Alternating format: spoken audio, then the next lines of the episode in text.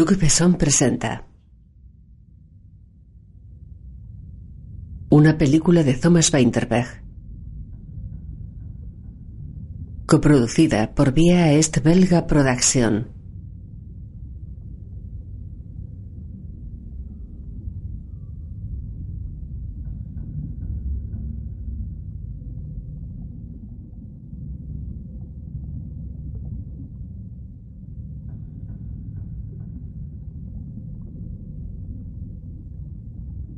basada en la novela de Robert Moore, A Time to Die, escrita por Robert Rodat,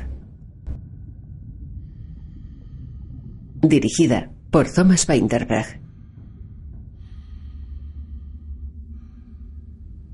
Kursk.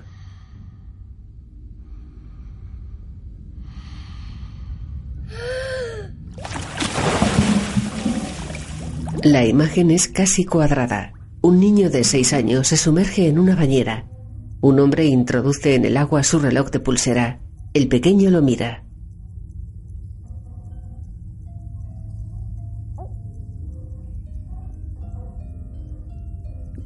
Se frota los ojos.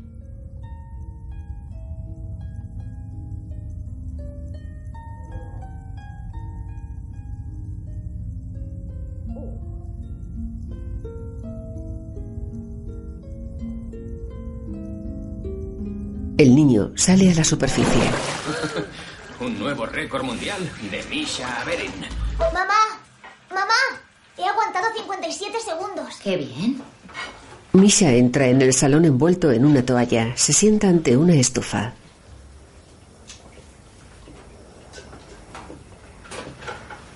El padre se sienta en una silla de la cocina. Se acoda en el respaldo mirando a su hijo. La madre seca un vaso. Está embarazada. Es hora de dormir. No quiero.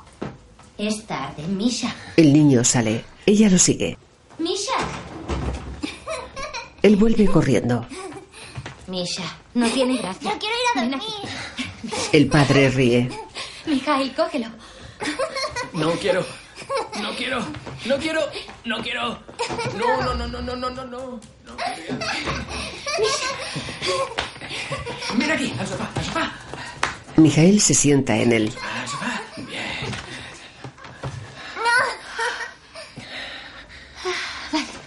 Ya no puedo más. Dale un beso, mamá. Está cansada. Misha se acerca a su madre. La abraza. Ella le rodea con sus brazos. El niño huye. De día. ¿No te ha llamado? Qué cabrón. Sí, bueno, no sé, solo ha pasado un día y... Sí, pero... Debería ir mal, ¿verdad? Debería haberlo hecho. Debería, ¿verdad? En el puerto, Mijael se cruza con un soldado. Anda por la pasarela de la compuerta de un astillero. Pasa junto a dos soldados. Buenos días. Buenos días. En un almacén, un soldado baja un torpedo con una polea. Es todo lo que tengo. Gracias, Sergei. Lo agradeceré. Lo colocan sobre un soporte. Lo siento, señores, no hemos recibido nada de Moscú. En una oficina militar, ¿Y de qué vamos a vivir? Mire, si lo supiera, yo también lo disfrutaría. Al menos van a salir de servicio, recibirán una prima. Y no nos la pagarán.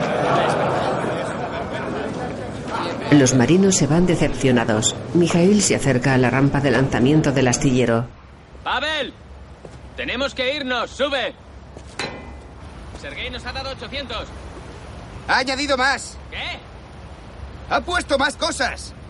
Pavel saca un papel del bolsillo. O llevo todo lo de la lista o me mata. Eh, ¿Cuatro cajas más de vodka? ¿Cinco más de cerveza? ¿Dieciocho rollos de crepes? ¿Globos? ¿Champán? Mierda. En la pasarela, Pues anúlala. Pavel lo mira. O cásate conmigo. ¿Quién tiene el dinero? ¿Qué? ¡El dinero! Anton. Siete, ocho. Cuenta los billetes. No es suficiente, ni se acerca. Nos apañaremos. Oleg. Caminan por el puerto. Yo me casaría contigo. Cállate, idiota. Lo digo en serio. Sería la esposa perfecta. Cállate, Oli. Dame la lista. En el economato del cuartel, Hola. Necesitamos esto. Nos falta un poco de dinero, pero... Ni hablar.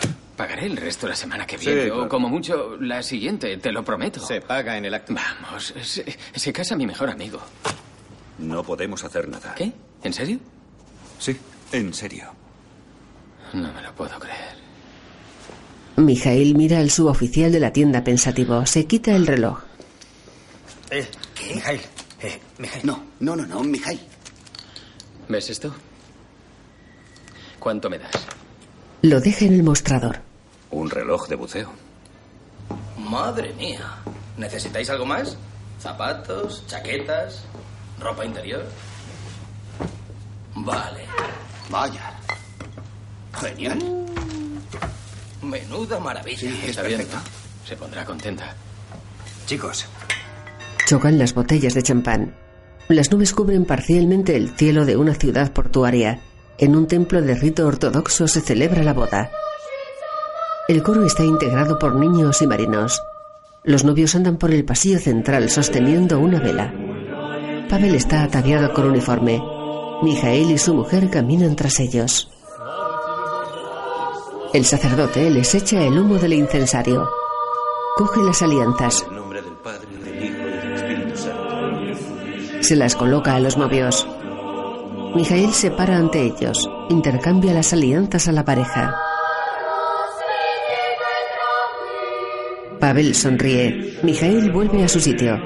El sacerdote da de beber a los novios con una taza dorada. En el convite, varios oficiales brindan con champán. Vodka, por favor. esto te animará un poco. Un brindis, un brindis por el reloj que he perdido. Oye, está mal. Agua, ¿Que empezamos a cenar ya o esperamos? Agua. No sé. Muchas gracias, cariño. ¿Dónde está tu reloj? No te preocupes, es una larga historia. Todos estamos igual. Mira, ves. ¿Por qué? ¿Qué ha pasado? Los hemos Anton. vendido. Dime que no. ¿Por qué los habéis vendido? ¿Has vendido tu reloj? Bueno, pues, pues por esto, por esto y por esto, por esto y por todo. ¿Sí? ¿En serio? Por todo. Lo hemos comprado. Oh, qué bonito. Gracias. De nada. Oh, Ole, Sí. ¿Qué te pasa? ¿Estás llorando? Oh, Míralo, está cariño. llorando. Por Dios, es increíble. Estoy llorando. ¿Pero qué te pasa, hombre? ¿Qué? ¿Por qué lloras? Pobrecillo, no Es como tu madre. Sí, Vamos a comer algo. No ole. me hagas llorar a mí. Venga, Sí, está llorando. Lo siento, estoy muy borracho. Besa a la novia. Oleg, para ya. ¿Te estás divirtiendo? Es para mi mujer, una más. No tengo ni idea. Quizás sea la desolación de este lugar lo que nos juntó. Pero no podemos negar que somos uno. Y esta noche, Pavel y Daria son uno. Y yo, como amigo de Pavel. Uh, mira quién llora ahora. Shh, cállate. Yo. Yo. ¿Qué, qué he dicho? Como mejor amigo de Pavel, permitidme este brindis. Por Pavel y por Daria y por la media docena de hijos que tendrán para que cuiden de mí, su tío Anton, en mi vejez. Salud. Mijael se levanta golpeando la copa con una cucharilla. Pues a mí me gustaría brindar por Daria. Como mi querida Tania puede atestiguar, la vida como esposa de un marino no es fácil. Y la vida aquí en la flota del norte es aún más dura.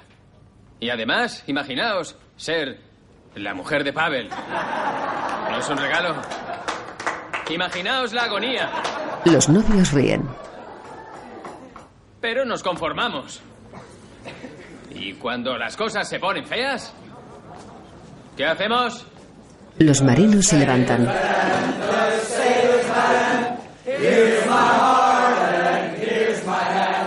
The sailor's band, the sailor's band. Here's my heart and here's my hand. I think, I think, I think, I think it's time to have another drink. The sailor's band, the sailor's band. Here's my heart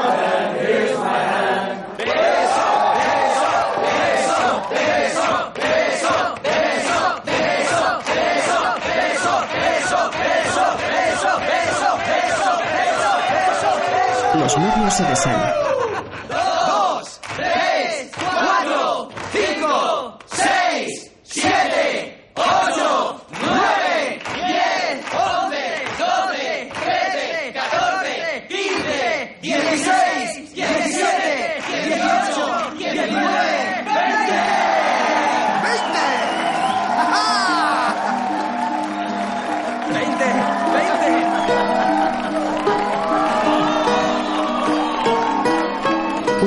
Bebe su copa. Se desploma. Lo ayudan a levantarse.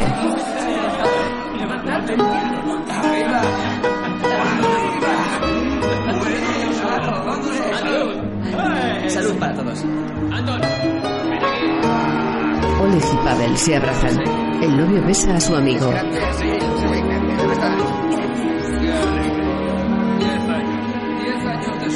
No, han sido, han sido 20, no 10.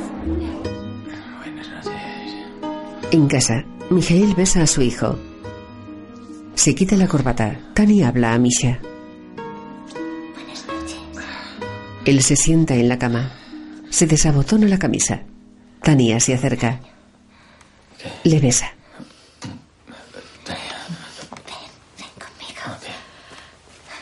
¿Qué, qué va- no. ¿Qué vamos a hacer? Shh, shh. Mejor cerrar las puertas. Salen del dormitorio. En el salón, Mijael y Tani están tumbados en el sofá.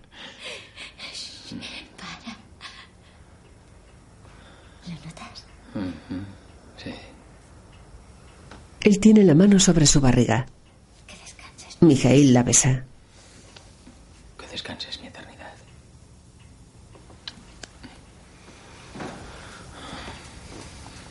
Una estufa calienta la estancia. De día, en el puerto un submarino está amarrado al muelle. Los tripulantes esperan sentados en el suelo. Mijael los saluda.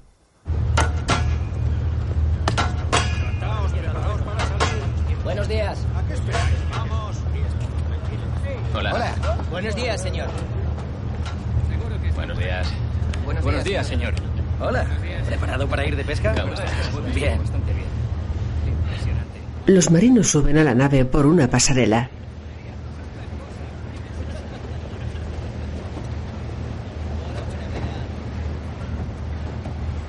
En la sala de máquinas, Señor, ¿para qué han traído ese televisor? Vamos a poner algo muy bueno. bajan la televisión a la planta inferior. Espera, espera, espera. Despacio. Ya lo tengo. Lo tenemos. ¿Han empezado? Mijail camina agachado. Alexei, ¿qué ha pasado? Tienes que volver a ponerte en forma. cállate. Anda por un pasillo estrecho.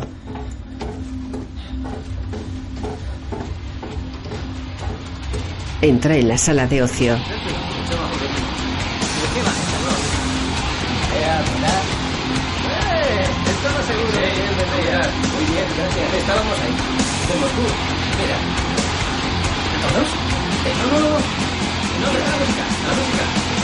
Mira en la televisión un concierto de rock duro. Mijail mueve la cabeza al ritmo de la música. Sostiene una taza. Observa a sus compañeros. Él asiente, mira el concierto. Los músicos actúan ante miles de personas. En la sala de torpedos, Pavel mira un aparato medidor. Padre. ¿Sigues casado? ¿Después de 24 horas? De momento va bien. Tienes suerte de que te aguante. Bueno, ¿es la niña gorda? Sí. Está sudando. ¿Está enfadada?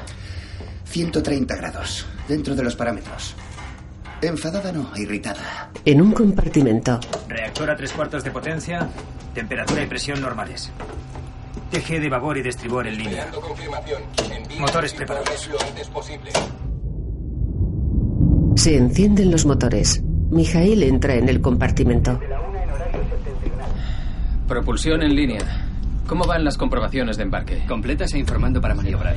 Hay que vigilar el sistema hidráulico de popa. Vale. ¿Instrumental? Completo y correcto. Un piloto mueve una palanca. Un bolígrafo vibra sobre el panel de mando. Las hélices comienzan a girar.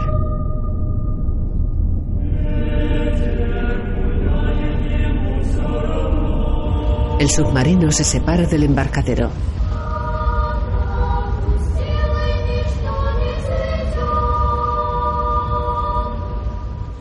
En la costa, varios niños lo observan. El submarino se desplaza lentamente.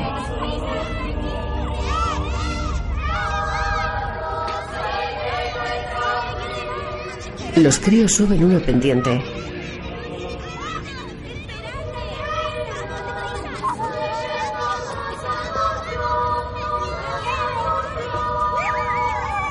En un acantilado los niños despiden a la nave tras una valla.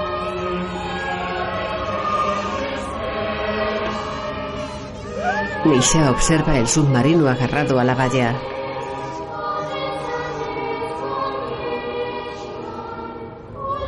La nave se aleja dibujando una estela en el agua. Se sumerge.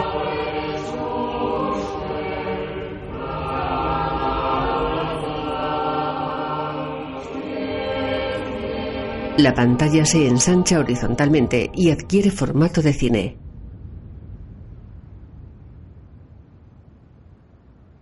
En el puente del buque insignia, un marino coge un auricular.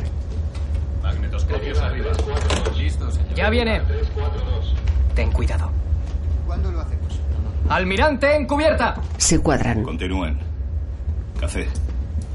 Oficiales de cubierta. Velocidad media para alcanzar objetivo. Marquen. Cinco horas para objetivo.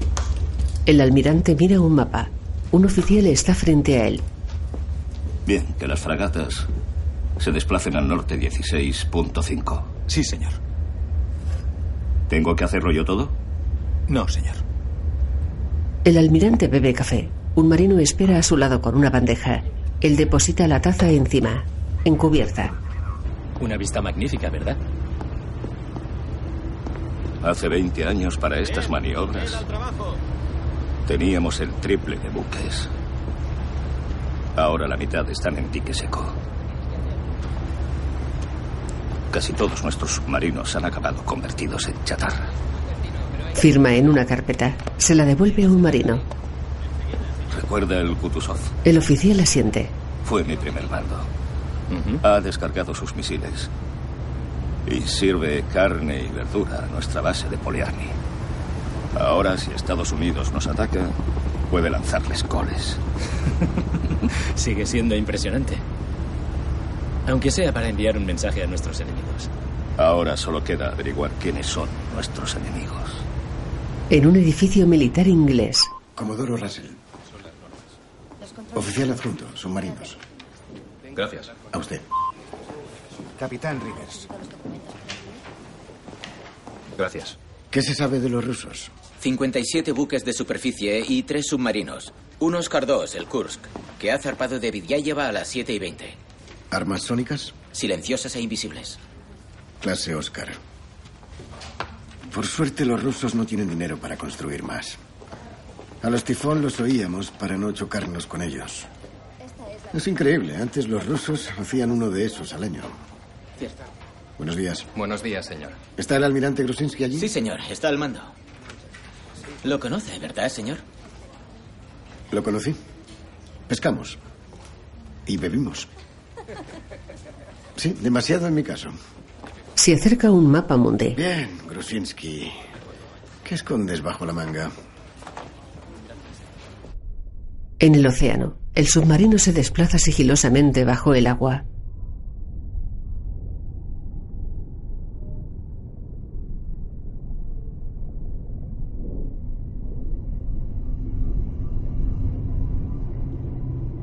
En el puesto de mando varios marinos trabajan en paneles ubicados en las paredes laterales.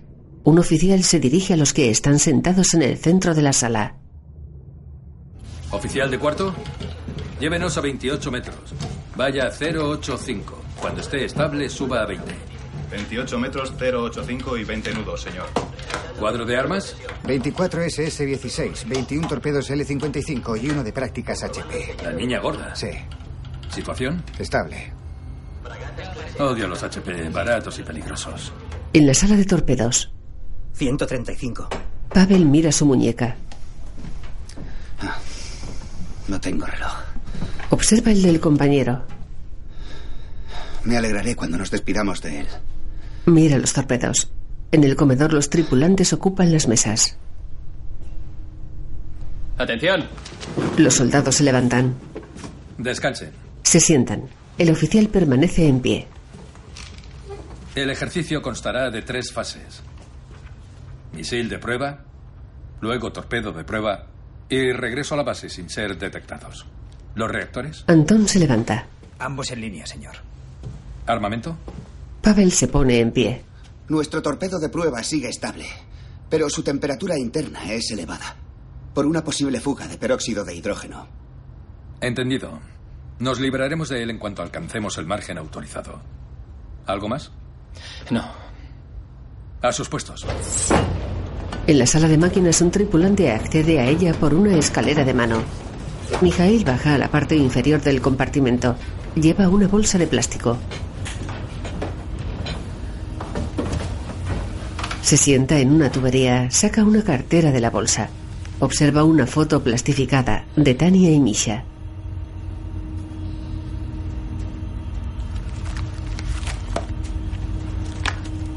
La coloca en una rendija de la estructura de la nave. Un marino abre una lanzadera de torpedos. La alumbra con una linterna. Tubo despejado. Cárgalo. Introduce el torpedo en la lanzadera. Señor, aumenta la temperatura. 142. Pavel habla a un intercomunicador. Comunicación prioritaria. Tengo que hablar con el capitán. Espera respuesta. Mira a su compañero. Al habla el capitán. Señor, es por el torpedo de prueba. 142 grados. 148. 148. Solicito permiso para disparar antes del margen autorizado. ¿Estamos por debajo del umbral de suspensión? Sí, señor. Estamos a siete minutos del margen autorizado. En posición norte. Permiso denegado. Pavel se queda pensativo. A la orden. Deja el aparato. Mira a su compañero. Este continúa observando el medidor.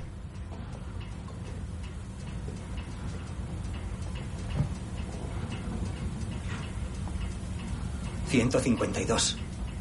Pavel mira al frente preocupado. Ya puedes rezar. No soy religioso. El torpedo explota. La deflagración se expande por la nave.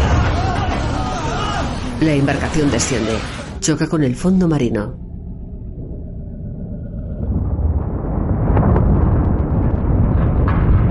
Se desliza unos metros por el lecho.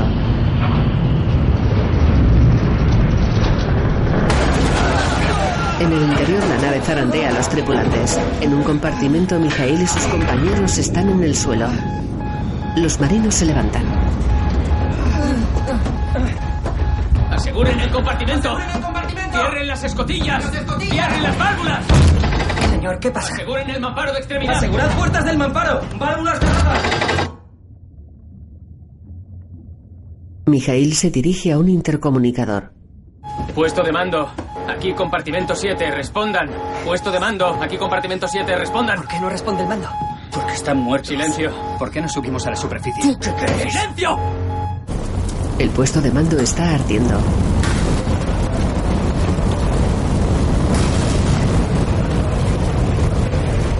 En la sala de torpedos las llamas devoran los proyectiles. En el compartimento 7, un marino mira un panel. Señor, hay un incendio en la sala de torpedos. ¿Temperatura de detonación? Un tripulante consulta un manual. Según el manual, explotan a 180 grados. ¿A cuánto? A 180 grados. Los marcadores de temperatura se elevan por encima de los 200. Los marinos los miran. Superan los 500. Se apagan. Se sale de la escala. Mijail se queda pensativo.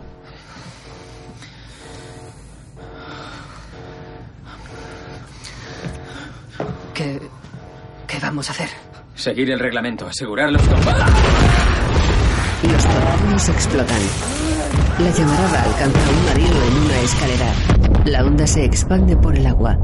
En el compartimento 7.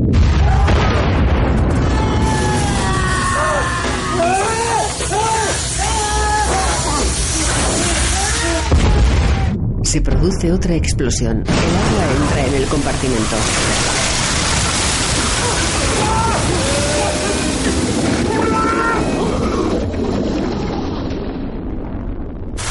Los marinos se levantan. ¡Vamos! ¡Todos a popa! ¡Al compartimento 9! Pavel y Anton están delante. Le golpea la puerta del compartimento. Abre. Ve al compartimento 9. Déjalo en la plataforma. Al compartimento 9. En el compartimento 7 cae agua del techo. Mijail mira el intercomunicador. Habla a un marino. ¡Deprisa! ¡Anton! ¡Anton! Camina con el agua por la cintura. Coge un intercomunicador.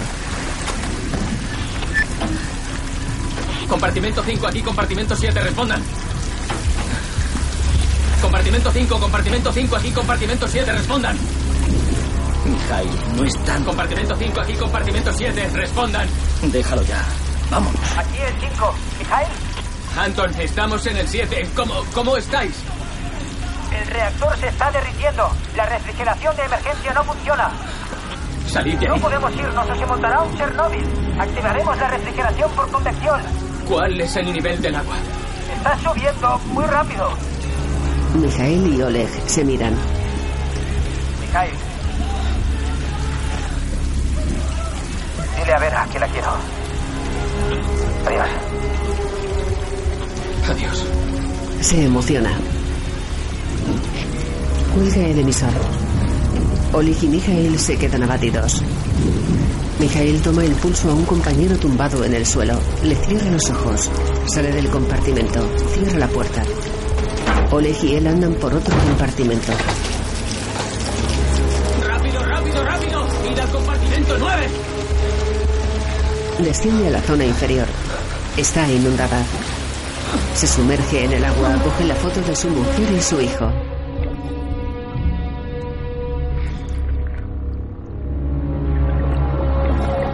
Se detiene en un pasillo, mira hacia atrás. ¡Queda alguien aquí! En otro compartimento los marinos suben una escalera. ¡Vamos, vamos, vamos! ¡Deprisa, deprisa! ¡Peter! ¡Peter! ¡Sube corriendo! ¡Sube de una vez, joder! ¡Leo! ¡Vamos, vamos, vamos! ¡Leo, sube! Retiran un cadáver de la escalera. Vamos, subid. Subid rápido. Leo, vamos. ¡No vayan a caer! ¡No me toques, joder! Oleg le agarra de las solapas. ¡Despierta! ¡Despierta! ¡No puedo! ¡No puedo dejarle aquí! Mijail se acerca a él. ¡Vamos! ¡Sal de aquí! Leo y Oleg suben la escalera. Mijael mira el cadáver. Asciende tras ellos. Acceden a un pasillo. El oficial cierra la puerta. Corre. Accede a otro compartimento. Lo cierra.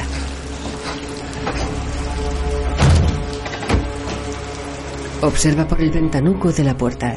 Mira a sus compañeros. Estos lo observan temblando.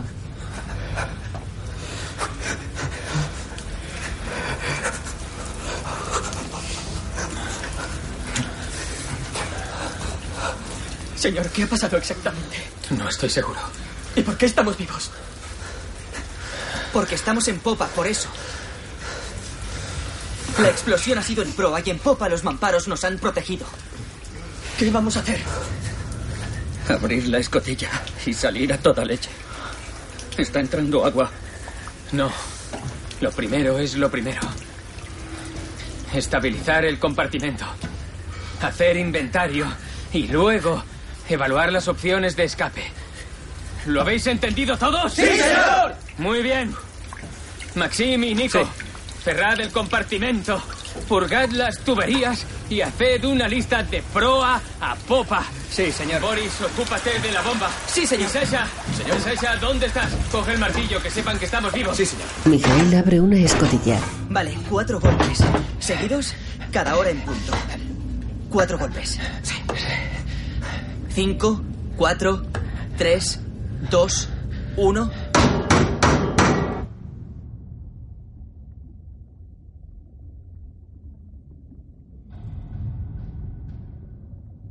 En el cuartel de la Marina Británica, Russell y varios oficiales están en torno a una mesa alargada.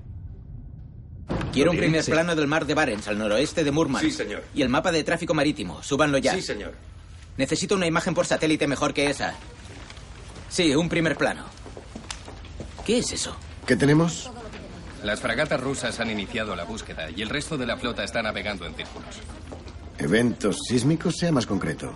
Uno pequeño y uno grande. Uno de 3,9, 11-28 horas, intervalo de dos minutos. Madre mía. Han perdido un submarino.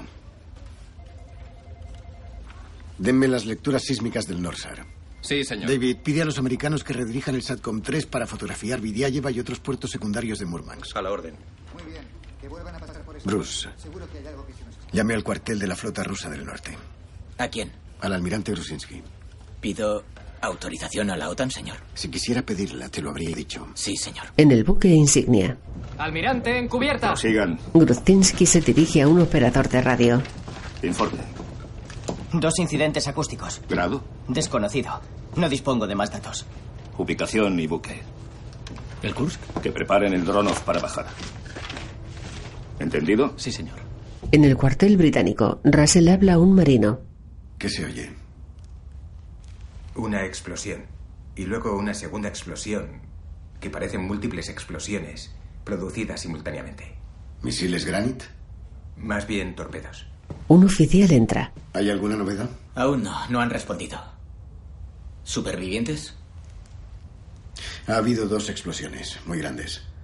Según los satélites, los equipos rusos de rescate siguen atracados. El oficial sale. De día el sol ilumina las montañas. En una ladera, Misha se agacha. Coge una seta. Mamá. ¿Sí?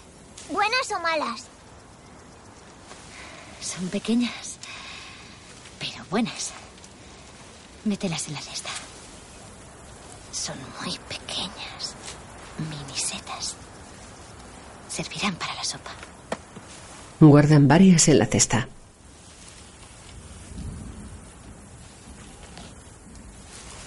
Se levantan. Caminan por la ladera. Misha se detiene en un alto. Observa la ciudad. Continúan andando. En el submarino el agua entra en el compartimento 9. ¡El agua sube deprisa! ¡Ha alcanzado el metro y medio! Intentaremos arreglarlo. ¡Pasad la llave! Necesitamos más trapos. ¡Leo, trae más trapos! Dale más trapos, rápido. ¡Dale más trapos! Pásame las pinzas. Las pinzas, Nico. Vamos. Toma, aquí las tienes. Haz lo que puedas. Bajo el agua, Mijail intenta ataponar un agujero del casco. Un compañero le alumbra con una lámpara.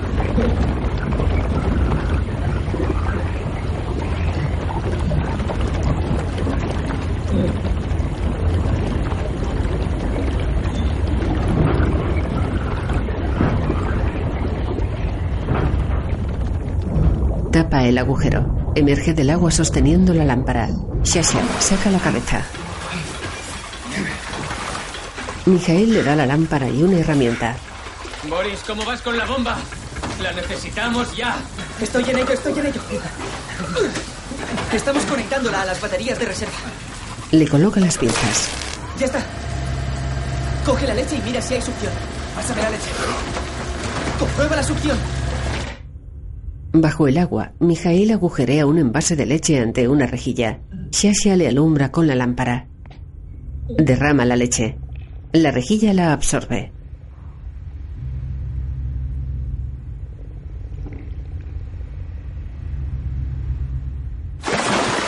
Mijail saca la cabeza del agua. Shasha lo imita. Es hora que vaya más despacio, pero no lo detendrá. Asegúrate de que la bomba siga encendida. Aún está entrando agua. Sí, señor. Nico, ve a buscar mantas. Tenemos que calentarnos. Sí, señor. Mijail mira a Leo. Prepara también el generador de oxígeno. Pero no lo actives hasta que revise el procedimiento contigo. Leo. ¿Qué pasa? Vas a salvarte. No tengo ¿vale? miedo. Escúchame, escúchame. Imagina que estás arriba y tus amigos atrapados aquí. Removerías cielo y tierra para salvarlos, ¿verdad? Nada sería suficiente, nada, nada. Nada, ¿verdad?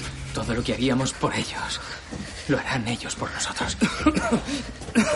Sí, sí, lo crees, ¿verdad? Leo asiente. ¿Lo crees? Sí, señor. Un dron submarino alumbra el fondo del océano.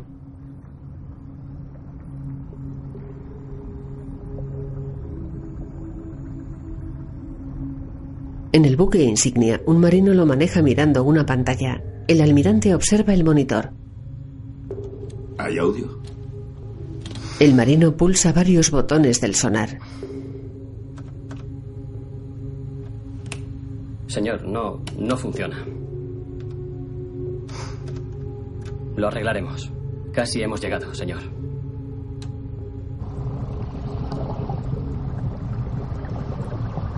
El dron se acerca al submarino.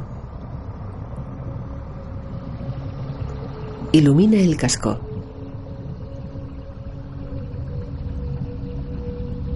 El almirante y sus hombres observan en la pantalla los efectos de las explosiones. Dios mío. Es peor de lo que esperaba. Nadie sobreviviría a eso.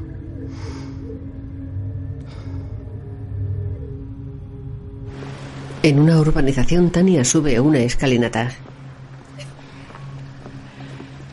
Observa a tres mujeres hablando. Una cuarta llora. Una quinta se acerca a ella. Es el Kursk. Ha pasado algo. ¿Qué? Perdona. Elina. Se va. Tania se queda paralizada. Hola. Bajan la escalinata. Se acercan a dos mujeres. Anastasia. No sé qué hacer. ¿Qué has oído? Que han perdido el contacto con ellos. ¿Cuándo? ¿Hace cuánto? No lo sé.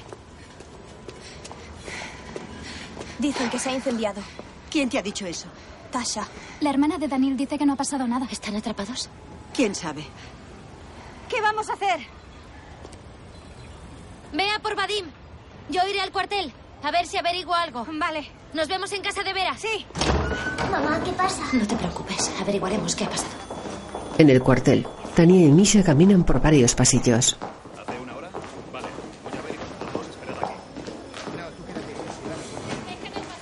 En un mostrador habla a un marino. ¿Le ha pasado algo al Kursk? Ah, yo, yo no sé nada, señora. ¿Ha oído algo? ¿Puede informarme? No puedo decirle lo que no sé. Y aunque lo supiera, no estaría autorizado a decírselo. Lo, lo siento. En una sala un oficial camina. Tania repara en él. Capitán Timoshenko. Capitán. ¿Sí? Dicen que le ha pasado algo al Kursk.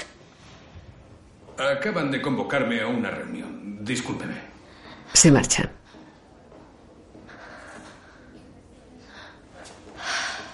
Tania se vuelve. Misha la observa. Baja la mirada. En casa de Vera, varias mujeres y un hombre están reunidas en el salón. En la base deberían decirnos qué pasa, ¿no? Esto es una mierda. ¿Y qué vamos a hacer? Dejemos que hagan su trabajo. Eh, harán todo lo que puedan para traerlos a casa. Necesitamos saber qué está pasando. Eso, sí. En la cocina, Misha come. Hace 30 años, cuando Anton era mucho más pequeño de lo que es Misha ahora, el padre de Anton trabajaba en el Kiev. Se produjo un incendio en el submarino y estuvo en el fondo durante tres semanas. Yo no sabía nada. La Armada me protegió mientras salvaba a Vadim. Sus camaradas cumplirán con su deber. Vuestro deber es esperar y confiar. Sí, Sí. sí. ¿Café? Sí. Gracias. Vera sirve café a Tania. De noche una mujer se dirige a ella. No me despedí de Anton cuando se fue. Estaba enfadada porque... Me, me juró que iba a arreglar la ventana de la cocina. No le di ni un beso de despedida. Tania le acaricia la cara. Quizá fue nuestro último momento juntos. Y le contesté mal. Sabía que le querías. Sabía. Lo sabe. La mujer de Anton se seca las lágrimas. Tienes que ser fuerte. Asiente. Tenemos que ser fuertes. Sí. Vale. No hay otra opción.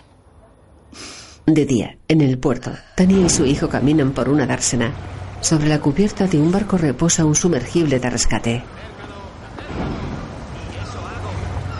En el embarcadero espera el capitán de la nave. Capitán, Ella habla a su hijo. Misha se aleja. Tania se dirige al oficial. Soy Tania Averina. Ya lo sé. Conozco a Mijail. Es el único barco de rescate, ¿no? Él asiente. Si estuvieran vivos, estarían allí. Lo siento. Lo siento. Misha lo observa. Mira hacia el mar.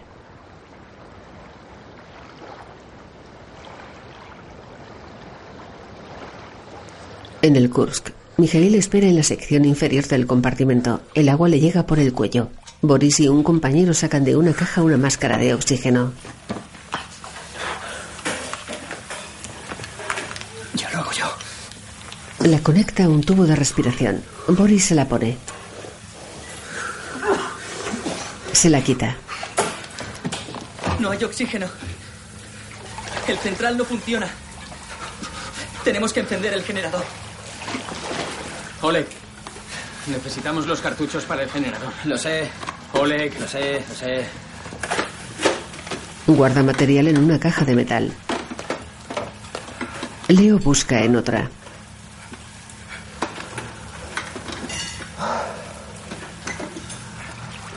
Mijael camina por la zona inundada. Sí. Mierda. ¿Qué pasa? Aquí no quedan cartuchos. ¿Qué? Que no queda ningún cartucho. ¿Estás seguro? Tiene que quedar alguno. Lo hemos revisado todo. Pero, Estarán en alguna parte. señor, hay cartuchos en el compartimento 8, en la sección inferior. Se los he dado a Timur antes. El 8 está inundado.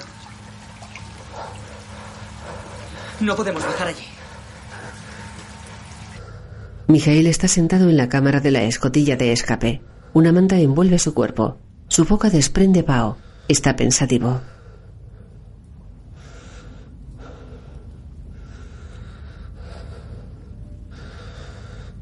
Boris se protege del frío con una manta. Sus compañeros descansan en diversos lugares de la plataforma superior del compartimento. La luz se apaga.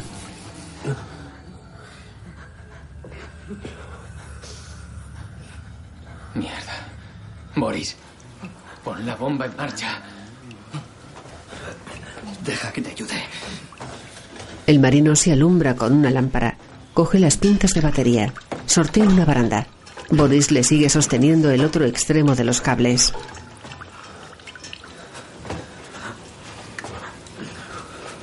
Su compañero coloca las pinzas en la bomba.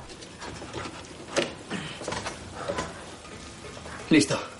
Boris engancha el otro extremo de los cables en el cuadro. Las luces se encienden. Energía de emergencia. Baja una escalera de la plataforma envuelto en la manta. Se sienta.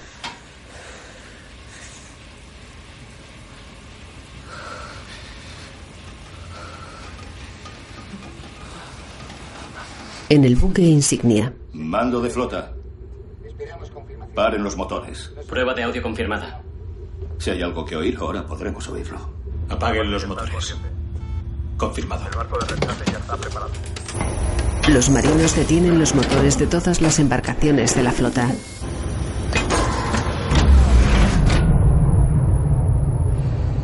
Las luces de los barcos se apagan.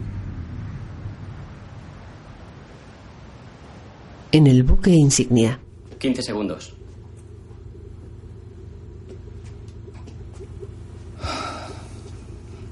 Cinco. Cuatro. Tres. Dos. En hora. Veamos. El dron ilumina la escotilla de escape del submarino. Dentro, Mijail permanece estático envuelto en la manta. En el barco, el operador del dron observa al técnico del sonar. Este niega. El operador mira al almirante negando. ¿Seguro que funciona el audio? Sí, señor. Nos llega ruido ambiente y el flujo de la corriente. Nada.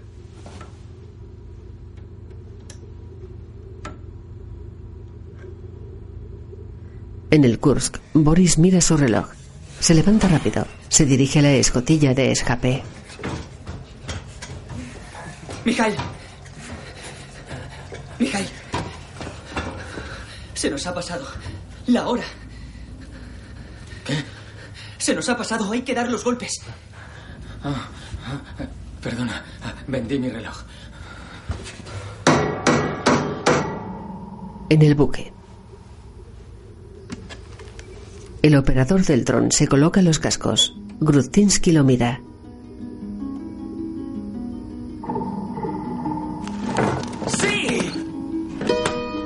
Pónganme con el Rudnitsky. Ya. A la orden. Llame al Rudnitsky. El barco de rescate se separa del embarcadero. En casa Tania y Misha duermen en la misma cama. Ella abre los ojos.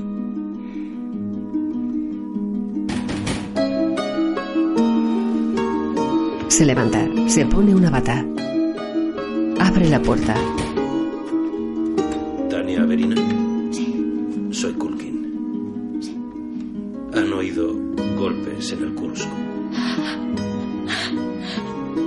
Llora emocionada.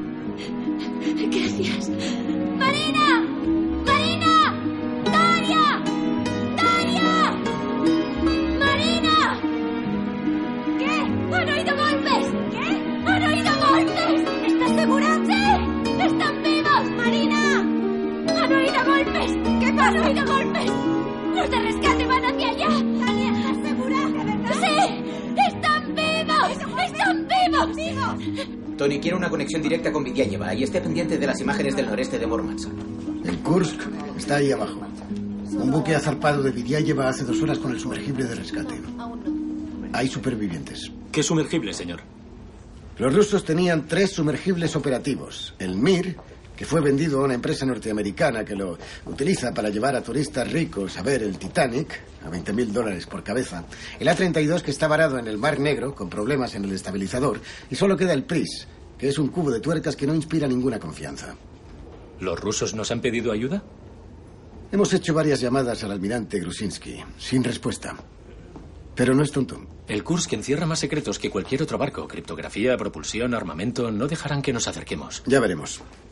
Mientras tanto, quiero el LR-5 cargado y listo para transporte aéreo. Y una lista de plataformas de buceo y buzos desde el Mar del Norte hasta Finlandia. Sí, señor. En Vidyayeva, Tania y Misha se dirigen a un edificio oficial. En el vestíbulo ella sienta a su hijo en un banco. Espera aquí. Entra en un salón de actos. Los familiares esperan en las butacas. No. ¿Por qué? He dicho que no. El hombre bebe de una taza. Vera sirve café a una mujer. Varios oficiales de la Marina ocupan los asientos del estrado. Sobre una mesa hay un micrófono.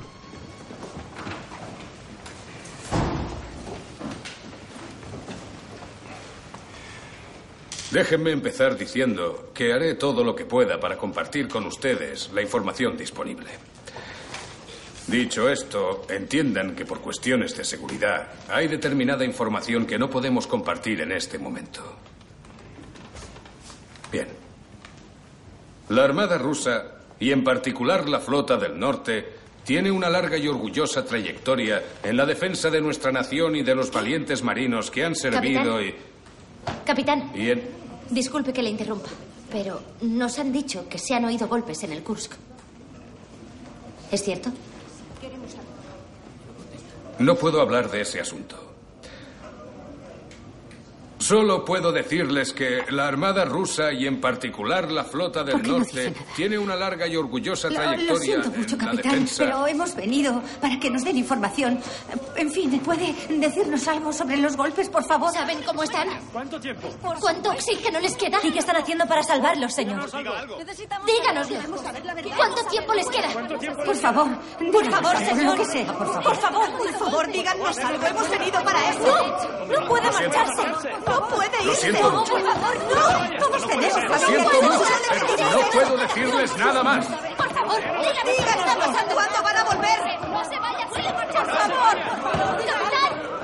No deberíais haberos comportado así. ¿Quieren que confiéis en ellos? Sí, ¿Y si no confío? Deberías. perdonad. Anochece. En su dormitorio, Misha mira por la ventana. Misha.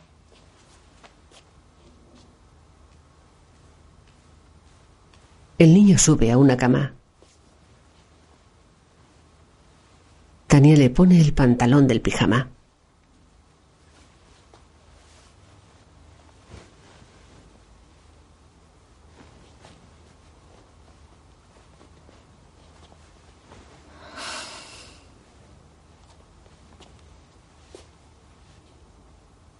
Le coloca la prenda superior. ¿Papá está muerto? No lo sé. Pero tú lo crees. Espero que esté bien. Yo también. Ella le besa. Misha se acuesta. Tania le arropa. Se tumba a su lado.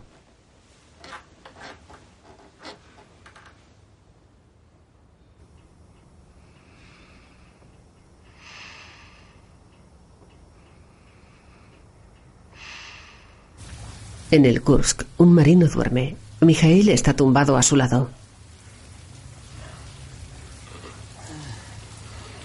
Palmea el pecho de su compañero. Nico. El oficial se sienta. Nico. Le palmea la cara. Despierta. Despierta.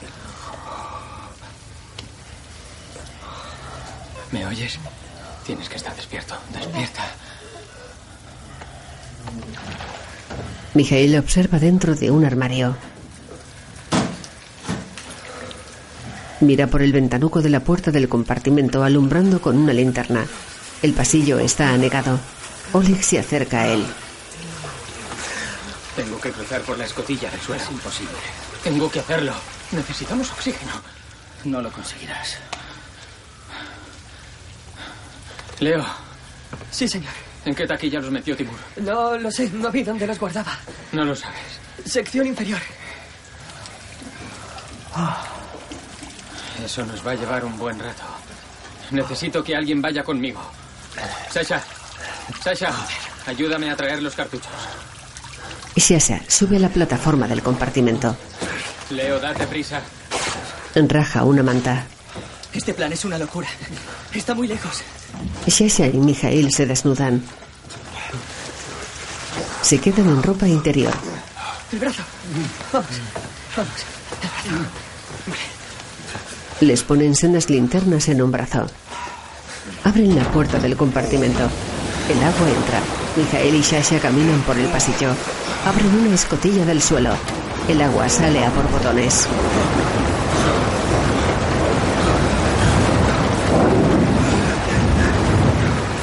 Jael y Shasha levantan un brazo. Oleg los observa por el ventanuco de la puerta. Shasha besa su medalla.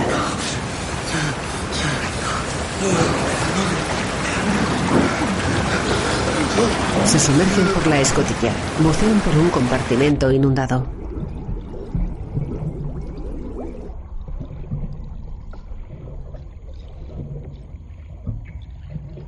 Mijael intenta abrir una escotilla. Desiste. Continúa buceando por la parte superior del compartimento.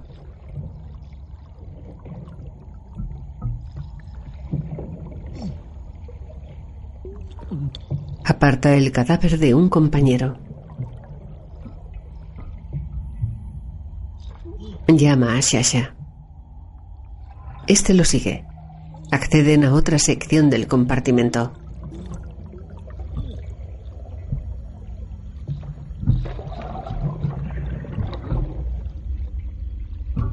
Mijael abre varias taquillas. De una extrae una bolsa.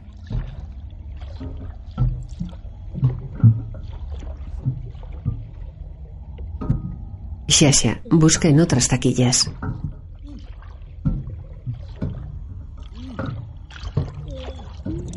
Mira a Mijael. Continúa buscando.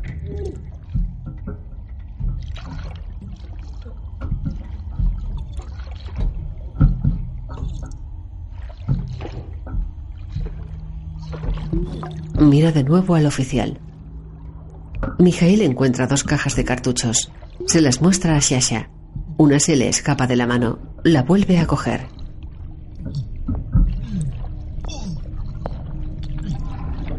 Bucea. Intenta abrir una escotilla. Se coloca las cajas en el calzoncillo. Shasha se acerca. Se comunican por señas.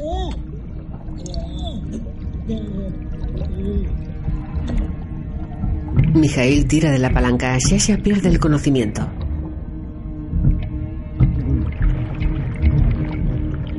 El oficial le palmea la cara. Tira con fuerza de la palanca.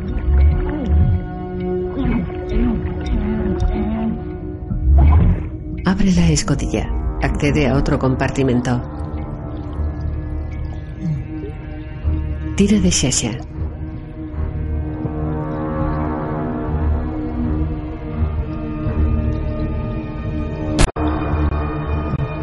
Bucea tirando de su compañero.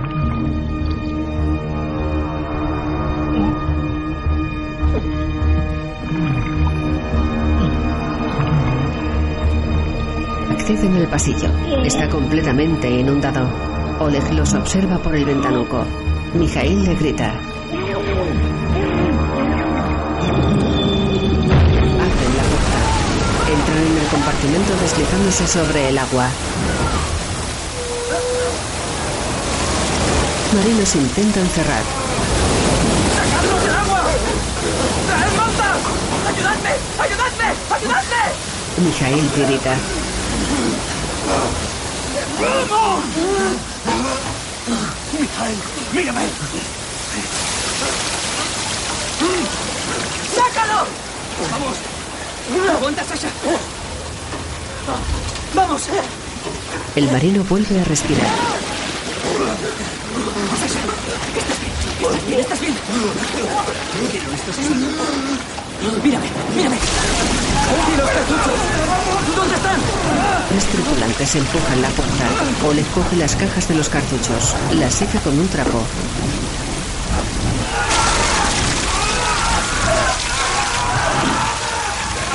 Cierran la puerta. Oleg introduce un cartucho en el generador de oxígeno. Lo acciona. El aparato desprende vapor. Mijael sigue tiritando. Una manta cubre su espalda. Maxim lo levanta.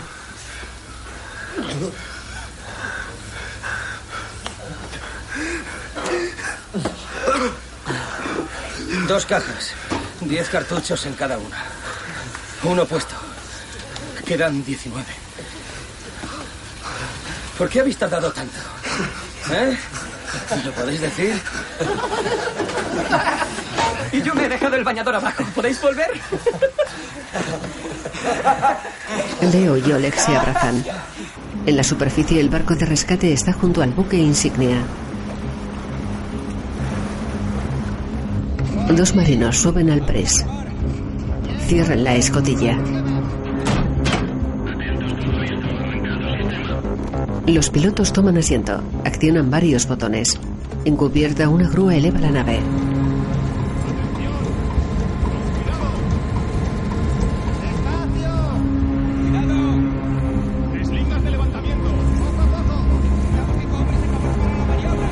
Se sumerge.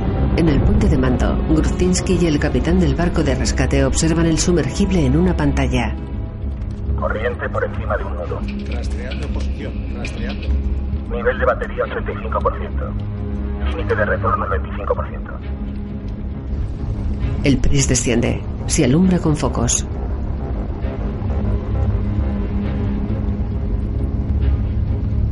En el Kursk, Oleg sube a la cámara de la escotilla de escape.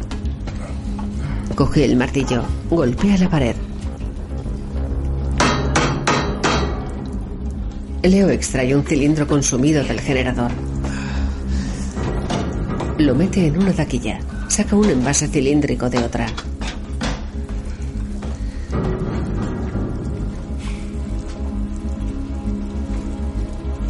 Se para ante el generador dubitativo.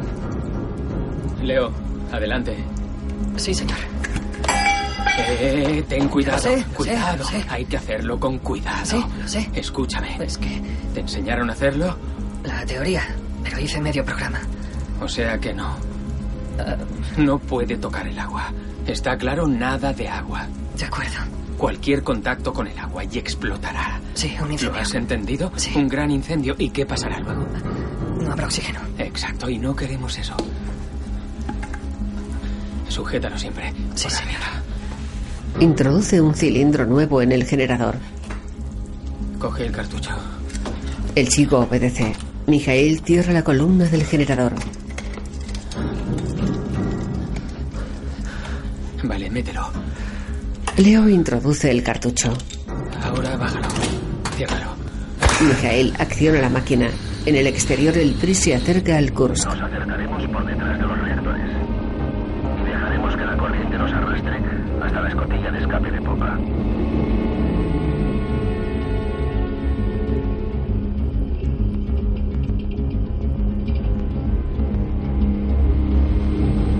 Alumbra el casco del submarino. Los pilotos se miran.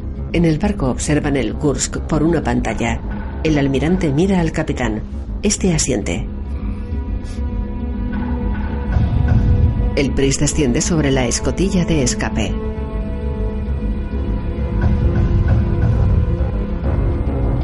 Se posa sobre ella. Los tripulantes del Kursk levantan la mirada. ¿Qué es eso? Se acercan a la escotilla. ¡Están aquí! Son ellos. Mijail sube unos peldaños de la escalera de la escotilla.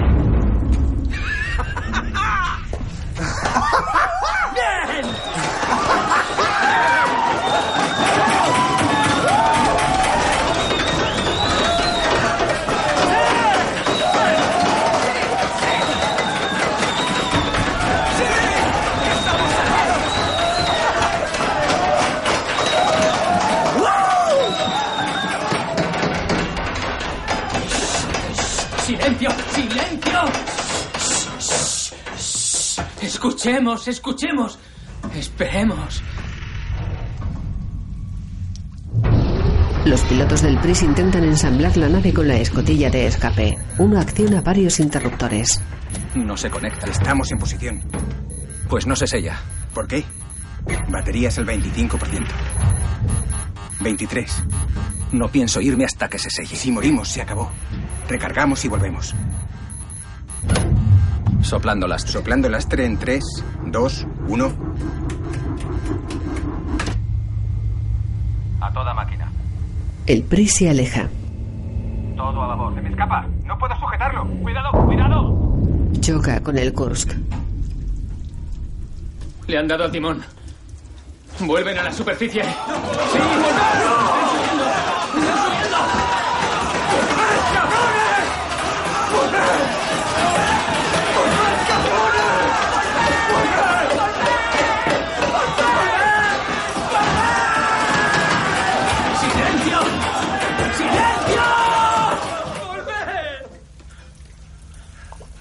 Favor, escuchad. Volverán a intentarlo. señor. Creedme, lo harán. ¿Y si todavía pueden acoplarse? Nademos hasta la superficie. Ascensos rápidos. No. Están justo encima. ¿Has visto la nave de rescate, no? Mijael, tenemos que salir ya. ¡No! La nave de rescate no tiene cámara de descompresión. Morirías de una embolia. Lo sabes. Maxim asiente. Morirías. Esperaremos.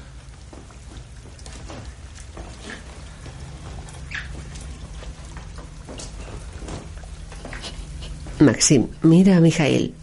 No podemos. Hemos esperado demasiado. ¡A la mierda todo!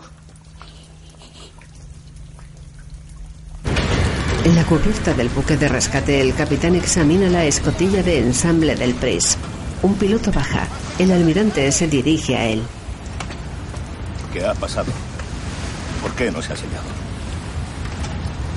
No lo sé, señor. Esta pieza debería haberse cambiado. A saber cuántos años tiene. La cola está dañada. Pues repárenla. Sí, señor. Cambien las baterías. Y vuelvan abajo, deprisa. Solo tenemos un juego. 12 horas de recarga. No hay más baterías. Se nos ordenó venderlas con el MIR. Están en el Titanic. Gruzdinsky se queda desolado. En el Kursk, Maxim llora.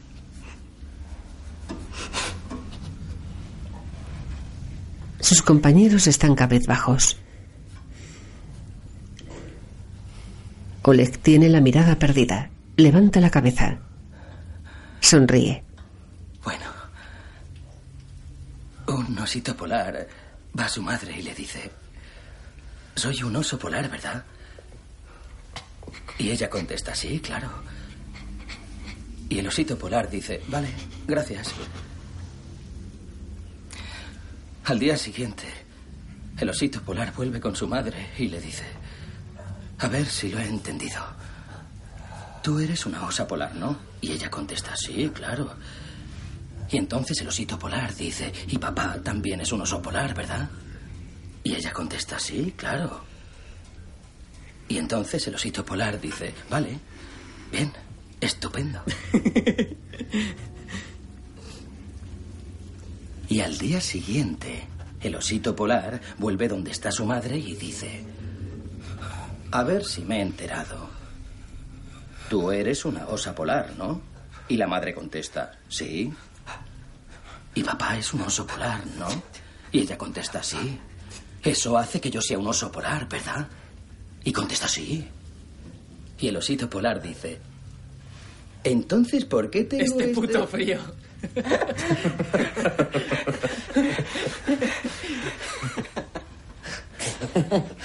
¿Qué cara se le ha quedado? Lo siento, Oleg. ¿Por qué tengo este puto frío? Un frío de pelotas. De noche, en la superficie la zona de inmersión está delimitada con balizas luminosas.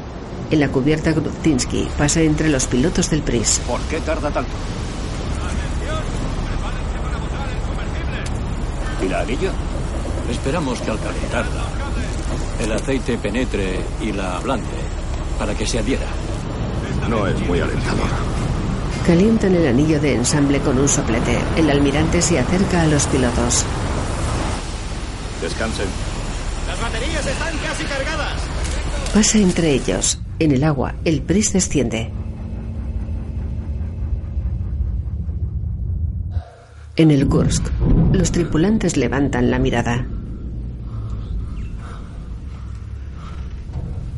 Leo. Sí, señor. El martillo.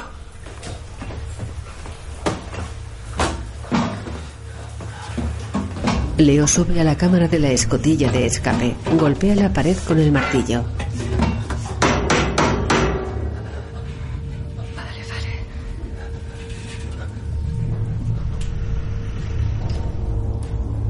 Shesha golpea el casco del Kursk con una herramienta. El Pris se pega a la escotilla. Se desprenden burbujas.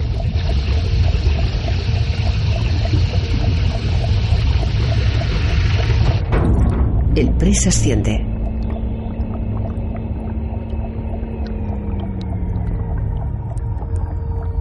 Se aleja del Kursk. En el buque insignia, Gruzdinsky arroja papeles irritado. Abandona el puente. ¿Qué digo a Moscú? Ya me encargo yo. En su despacho, el almirante coge el auricular de un teléfono. Marca un número.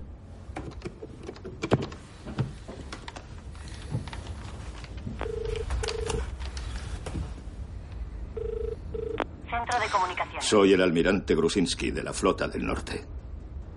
Necesito comunicarme con el comodoro David Russell, de la Royal Navy. Le paso, señor. En un despacho del cuartel británico, un oficial atiende la llamada. Russell se sienta a su lado. El oficial le pasa el auricular. Andrei. David, ¿cuánto tiempo? Sí, desde luego. ¿Qué puedo hacer? ¿Has visto el PRIS? ¿Y el Mikhail Rudnitsky? No sirven para Marens, solo para transportar madera. ¿Cuántos supervivientes hay? Lo desconozco. Tal vez 20, 25. ¿Es muy grave? Los compartimentos de popa están intactos. Lo demás ha estallado. ¿Tus superiores nos dejarían entrar? No hasta que yo lo haya intentado lo suficiente como para hacer lo imposible con lo inadecuado. Entiendo. Si puedo hacer algo más que esperar, dímelo. Sí, hay una cosa. En una rueda de prensa. Y por tanto ofrecemos un despliegue inmediato del LR-5, nuestro avanzado sumergible de rescate, y todo lo que necesiten los rusos. Pero, por favor, una pregunta más. ¿La situación es muy grave? Exponga su declaración, por favor. Y como los equipos rusos de rescate parecen incapaces de llegar a los supervivientes, no paran de llegar ofertas de ayuda internacional. Gran Bretaña, Francia, Noruega y Estados Unidos han ofrecido tanto ayuda técnica como sumergibles de rescate. Y por tanto ofrecemos un despliegue inmediato del LR-5, nuestro avanzado sumergible de rescate y todo lo que necesiten los rusos. ¿Creen que los rusos aceptarán? Esto puede constituir un momento único de colaboración que deje a un lado la llamada Guerra Fría, pero de forma inexplicable no ha habido respuesta por parte del Kremlin ni de los almirantes de la Flota del Norte. Tania mira las noticias. Para creer que la causa inicial fue una colisión con un barco no ruso. Como los submarinos son tan silenciosos, ese es un peligro constante que ha empeorado por la agresividad de la ¿Qué OTAN. implicación tiene la ¿Y OTAN? qué pasa con las ofertas de ayuda extranjera? ¿Van a aceptarlas? Ese punto no está confirmado. por favor.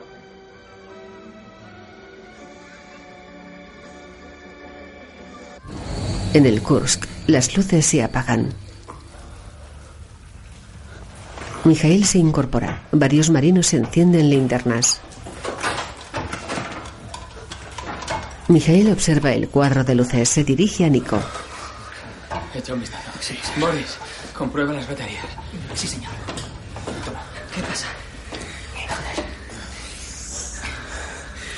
Las baterías no funcionan. La bomba se habrá apagado. ¿Qué significa eso? Que el agua empezará a subir. ¿Cuánto tiempo? Bueno, ¿qué hacemos? ¿Qué Tranquilizaos, tranquilizaos. No va bien, No malgastéis fuerzas, ahorrad oxígeno. Permaneced despiertos. Mijail se tumba. Maxim se levanta. Se desnuda.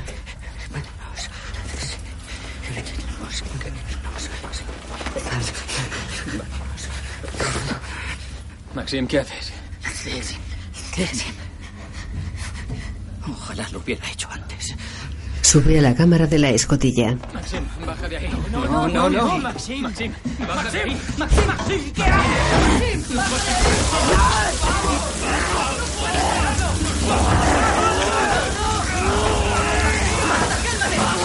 ¡Baja! ¡Déjalo ya! ¡Baja, baja, por Dios! ¡Quiero vivir! ¡Baja! ¡Baja!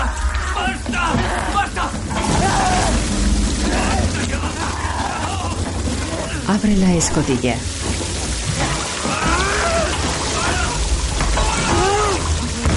Mijail lo agarra. Maxim le aprieta la garganta. El oficial le da la vuelta. Lo estrangula con el brazo. Maxim se resiste.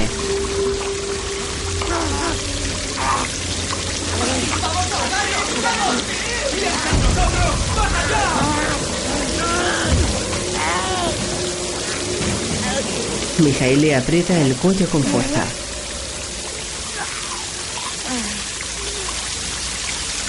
Maxim pierde el conocimiento.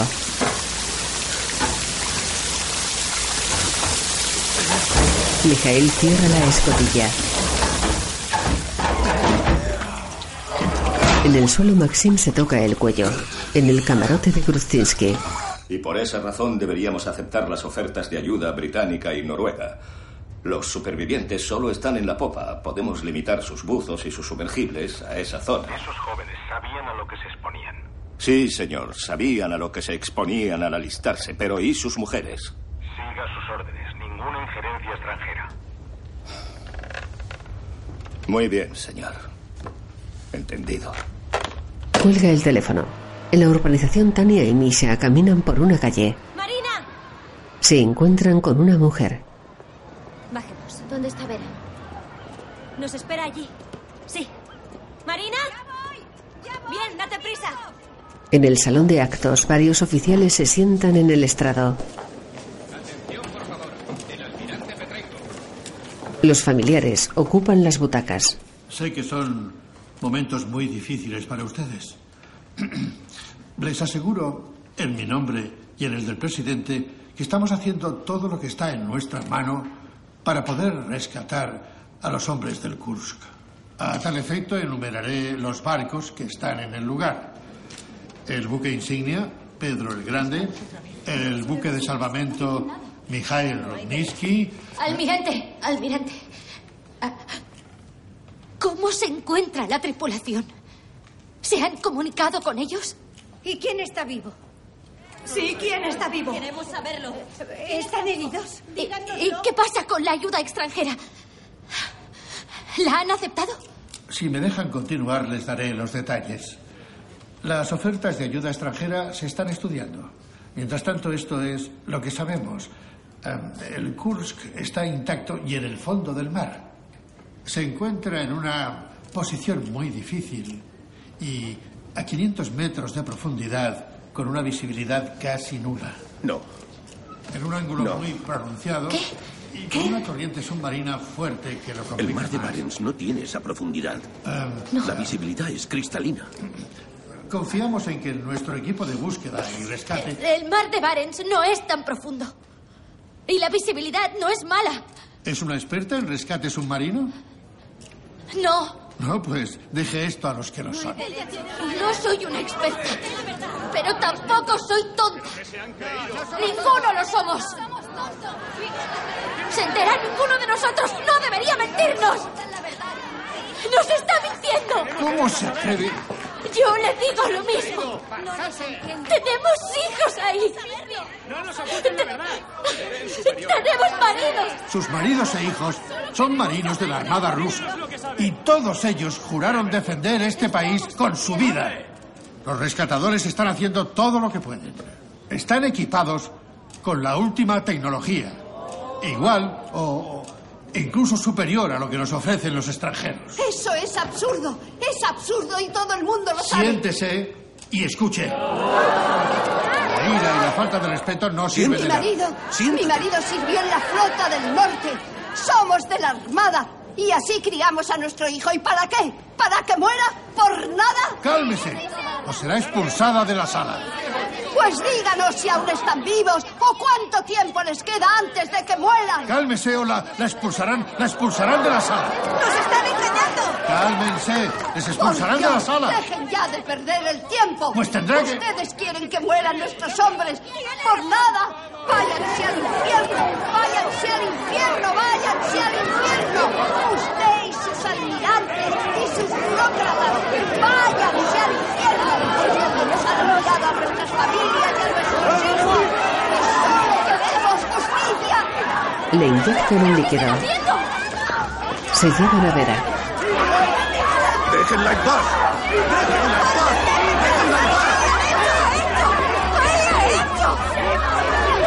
Misha observa la escena. Lanzan sillas a los policías. Gruzdinsky lo presencia por televisión.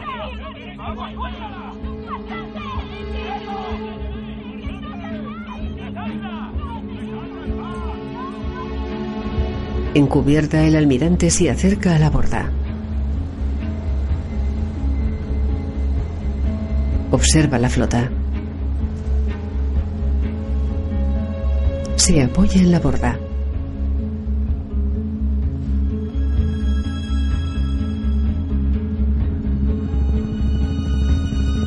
En su camarote, Gruzdinsky está al teléfono. David.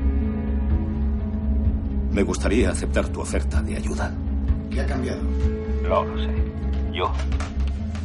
Sí, está bien Me llevaré buzos de una plataforma noruega de los yacimientos de Asgard. Se encontrarán con el LR-5 en Trondheim, Noruega, a unas 11 horas del lugar del accidente. En el puerto, una grúa traslada un sumergible. Russell se presenta a un hombre.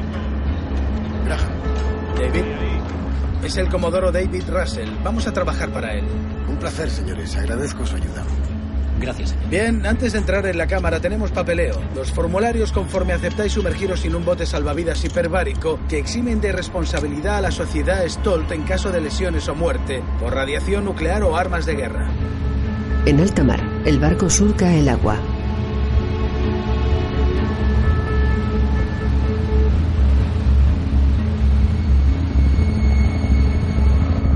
Anochece. Un helicóptero aterriza en el buque insignia. En su camarote Gruztinsky abre la puerta. Un oficial y varios marinos se detienen en el umbral. ¿No viene el almirante Petrenko?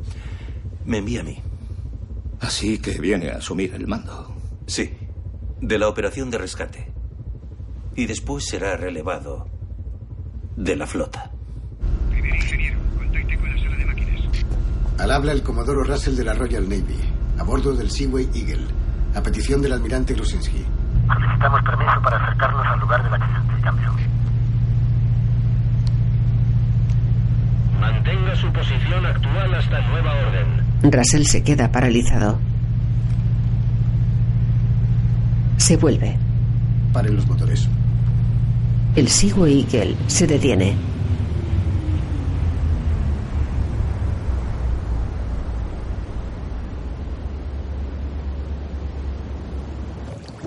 En el Kursk, el agua continúa entrando. Los tripulantes permanecen tumbados y arropados con mantas. Mijail tose.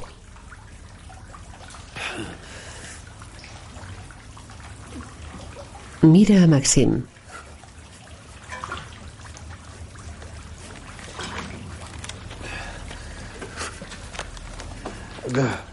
Mijail saca la fotografía de Tania y Misha. La observa.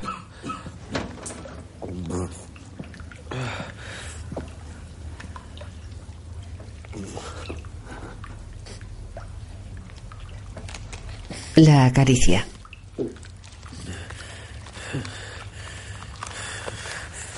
Se la guarda dentro de la ropa. Se levanta. Camina por la plataforma superior con el agua por los tobillos. Se alumbra con una linterna. Mijail, ¿qué pasa? Necesito un bolígrafo. Yo tengo uno. Oleg se lo da.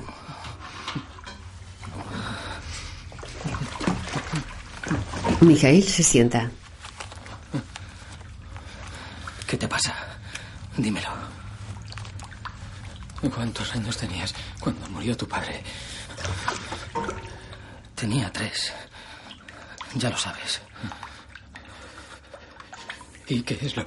Dime, ¿qué, qué recuerdas de él?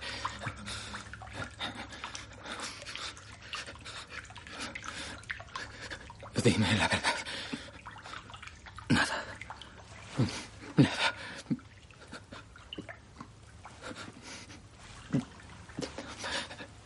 Misha solo. Tan solo tendrá un recuerdo vago de mí.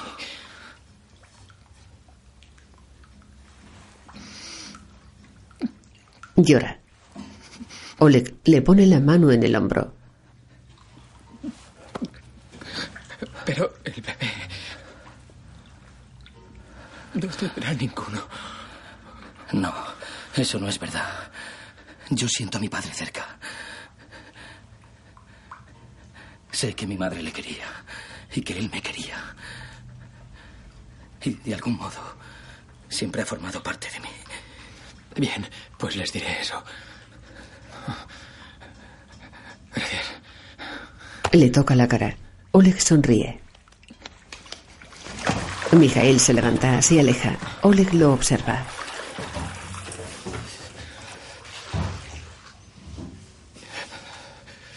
El oficial escribe en un papel.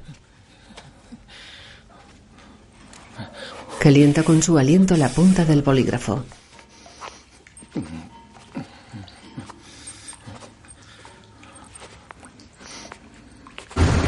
De noche un helicóptero aterriza en el Seaway Eagle. En la sala principal los oficiales de la OTAN se reúnen con los rusos.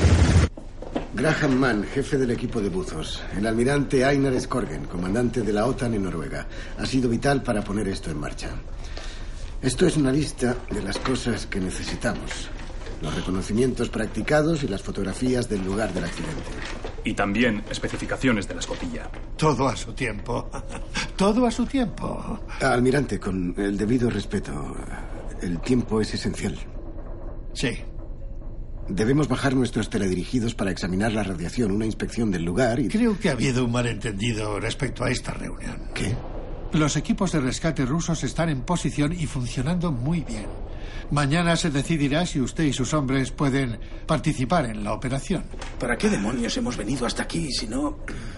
Permítame serle sincero. Tenemos los buzos y el equipo para sacar a esos hombres a la superficie en cuestión de horas. Desconocemos su estado. Le suplico que acepte nuestra ayuda. Si hay supervivientes, podemos rescatarlos muy rápido. Creo que hemos sido muy claros. Si volvemos a reunirnos y necesitamos su ayuda, se la pediremos. Esperamos su llamada. Cierra su carpeta. El helicóptero se aleja del barco. Daggy y Russell están en el puente. ¿Por qué nos dan largas? Para proteger sus secretos navales y evitar la humillación nacional. ¿No es humillante perder su submarino insignia? No si nos echan la culpa. ¿Por una colisión o por no rescatarlos? Por ambas cosas. ¿Y qué hacemos? ¿Esperar? Esperar. ¿Y los que están abajo? También esperan. Bajo la superficie el Pris desciende.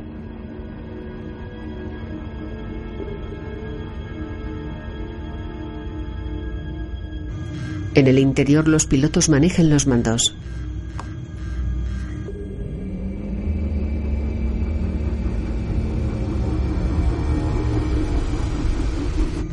Observan la escotilla de escape en la pantalla. El sumergible se mueve. Joder.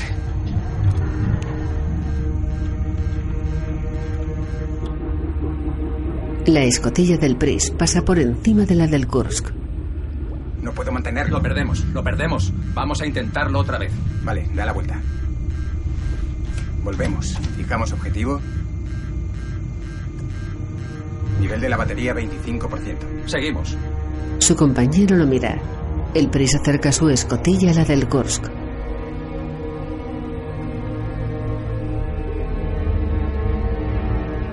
Se posa sobre ella. En el Kursk, Oleg levanta la cabeza. Sus compañeros permanecen tumbados.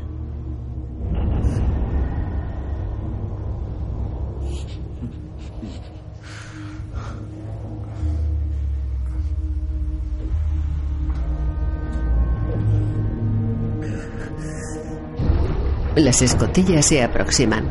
Desprenden burbujas. En el interior del Pris, Nivel de la batería 12%.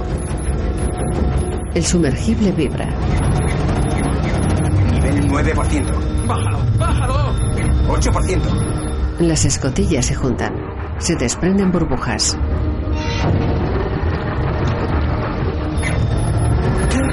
¡Manténlo! ¡Manténlo firme! La escotilla del Pris se separa. ¡Lo estás moviendo! La batería está al 7%. Tenemos que abortar ya. ¡Aborta!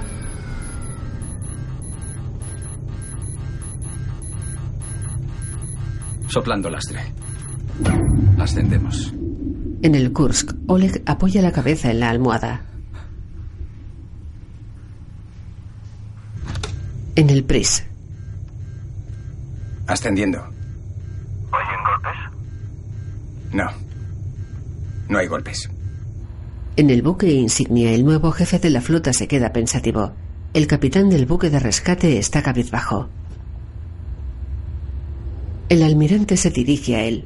Envíen a los británicos al amanecer. En el Seaway Eagle, Russell está encubierta. Señor, ¿podemos bajar Buzos de profundidad, prepárense. En el Kursk, Oleg despierta a Mijail. Oye, amigo, no me dejes. Quédate conmigo.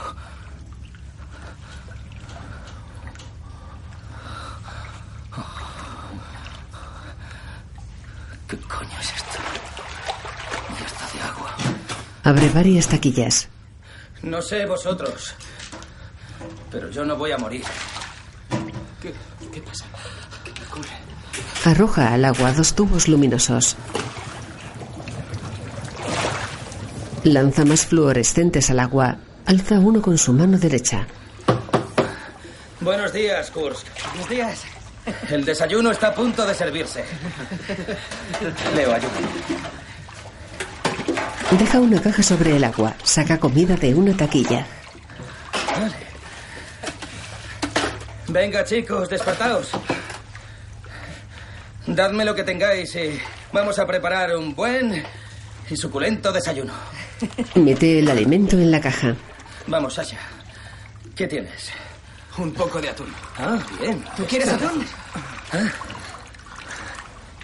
¿Tienes carne? Sí. ¿Tostadas? ¿Galletas saladas? Eh, ¿Galletas? Leo. Sí. ¿qué tenéis, chicos? Sí. Eso es. Sasha, ¿estás satisfecho? Atún. No me digas. Cualquier cosa comestible sirve. Tomad. Comen.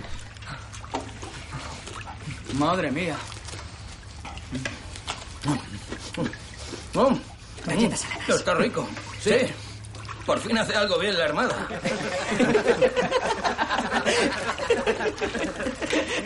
Nico, déjame. Ah, buena idea. Vamos. No, no, salte. ¿Dónde está? ¿Qué busca? Encuentra vodka. ¡Eh! Un desayuno de verdad. Sí, sí. ¿Me lo pasas? Sí, claro. ¿Puedo tomar un poco? Mm. Oh, te hace entrar en calor. Madre mía. Está muy bueno, ¿eh? ¿Eh? Maxi, mira esto. Aquí tenemos de todo. Sí, cierto. De todo. ¿De verdad queremos subir? ¡No! ¡No! No, no, quedan cosas por hacer. ¿Queréis oír el chiste del oso polar? Sí, sí. Sí. Vale, pero esta vez calladito, Boris. Está bien. Bien. Un osito polar va a su madre y le dice... Oleg bebe. Leo, no es por echarte la culpa, pedazo de mamón. ¡Leo! ¡Leo! El cilindro cae al agua. Una llamarada se expande por la superficie. Los marinos se sumergen.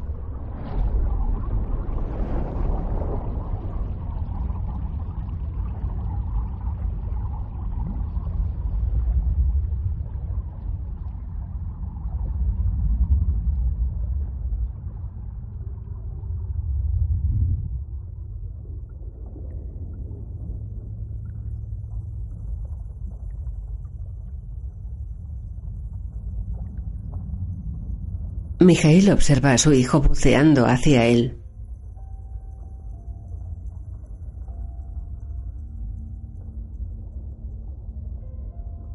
El oficial sonríe.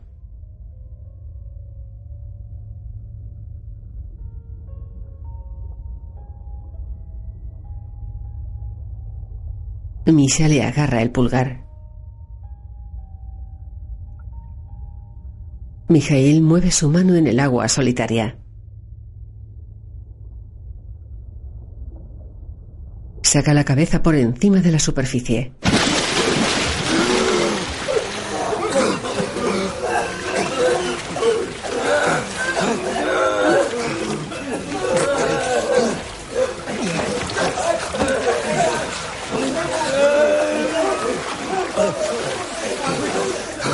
Plataforma superior del compartimento. ¡Arriba! ¡Despierta! ¡Despierta! ¡Despierta! ¡Despiértalo! Leo, cálmate. ¡Basta, déjalo ya! Escucha, tranquilo, no te alteres, cálmate. ¿Cuánto tiempo nos queda? Un par de minutos. Respiran con dificultad.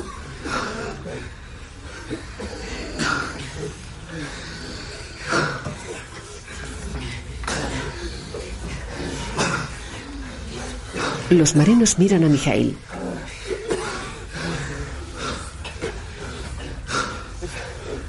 Ha sido un honor.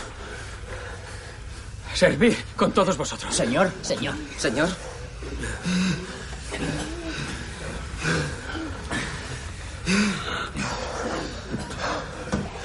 Sailor's band. The sailor's band. Here's my heart and here's my hand. Sailor's band. The sailor's band. Here's my heart and here's my hand. I think, I think, I think, I think it's time to have another drink. The sailor's band. The sailor's band. Here's my heart and here's my hand. Amanece. Un helicóptero sobrevuela la flota. En la cubierta del Seaway Eagle. Señor. Listos para partir. ¡Adelante! Bien, que no se pare. Comprueba el oxígeno, ¿vale? ¿Buzos de profundidad? Listos para 106 metros. ¡Vamos, en marcha! En posición. ¡Adelante! Vamos a empezar con el descenso. Todo recto. Sigue así. Inmersión. Un sumergible desciende. Un dron le alumbra.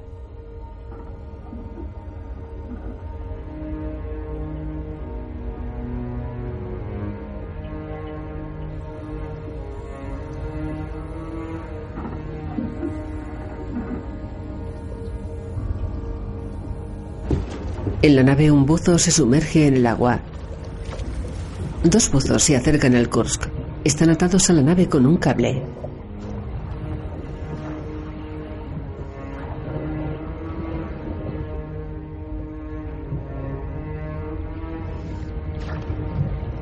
Se posan en el casco. Russell observa la operación en una pantalla. Debemos asegurarnos de que la cámara no esté inundada. Dag entra en el puente de mando. Recibido. Abriremos la válvula de presión para ver si hay succión. Un buzo abre la válvula.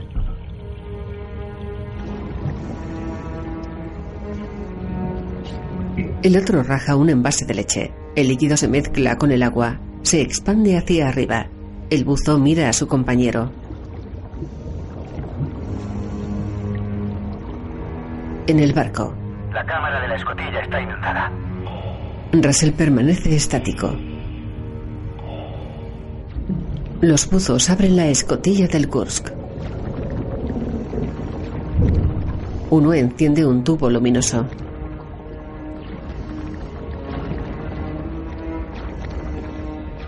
Lo arroja por la escotilla. El tubo se introduce en el submarino. Cae sobre la plataforma del compartimento.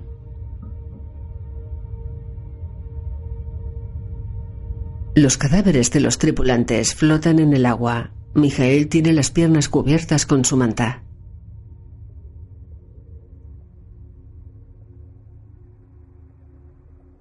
La imagen se estrecha hasta hacerse cuadrada.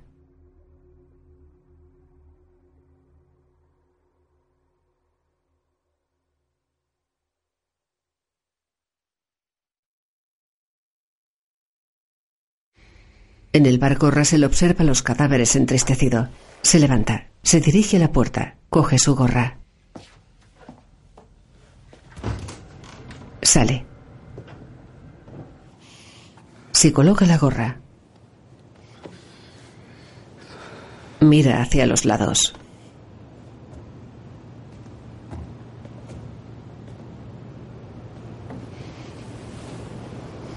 Cierra los ojos.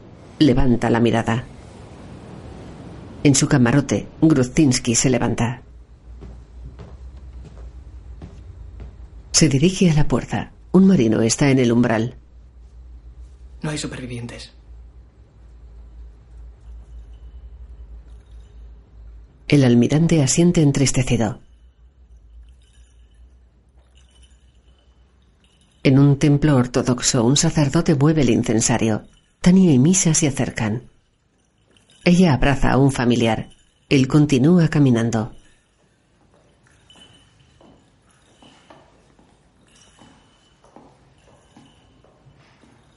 En una mesa observa una foto de su padre expuesta junto a las de otros tripulantes del Kursk. Oleg posa en una de ellas. A la ceremonia asisten familiares, militares y periodistas. Sostienen una vela. El sacerdote se pone de cara al público. A su lado Tania está ante un atril. Mi Mijail decía que aquellos que han salido al mar cambian para siempre. Decía que por eso son diferentes de nosotros. Están unidos unos a otros por el mar. Por eso los marinos rescatan a otros marinos, incluso en tiempos de guerra. No sé si estamos en guerra. Los hombres del Kursk no pueden decirnos lo que piensan. Pero antes de morir, mi marido nos escribió una carta a mí, a nuestro hijo y al que aún no ha nacido. La lee. Nadie es eterno. Pero yo quería más. Quería darte más. Más hijos. Quiere a nuestro hijo y al bebé. Por nosotros dos. Diles una y otra vez que los quiero como te he querido a ti. Busca otro hombre al que amar. Pero no dejes de quererme.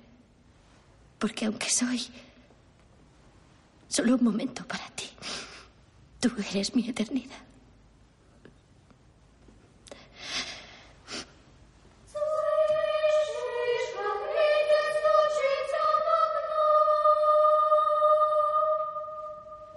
La zona del coro de marinos está vacía.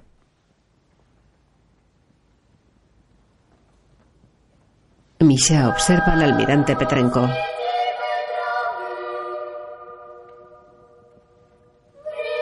Este mira al niño. Retira la mirada.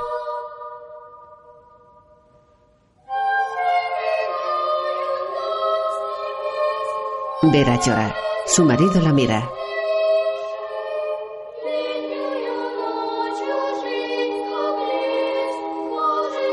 Tania rodea a su hijo con el brazo.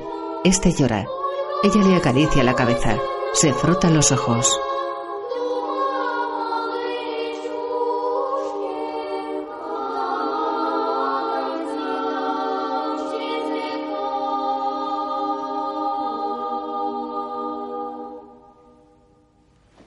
Petrenko se acerca a los hijos de las víctimas. Da la mano a uno. Estrecha la mano de otro.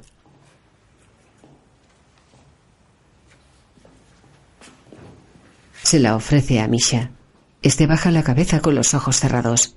El almirante se sorprende.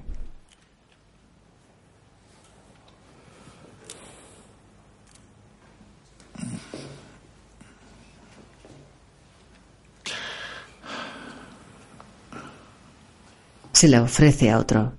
El niño lo ignora. El siguiente baja la cabeza ante el almirante.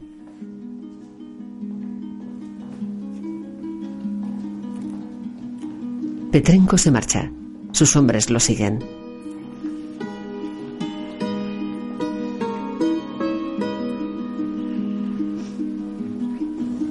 En un camino Tania y Misa andan cogidos de la mano.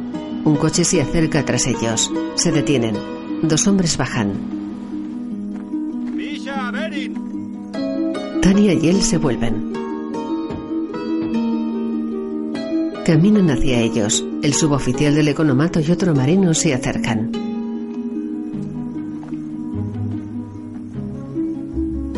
Bien hecho. En la iglesia. El hombre se agacha. Le pone un reloj en la muñeca.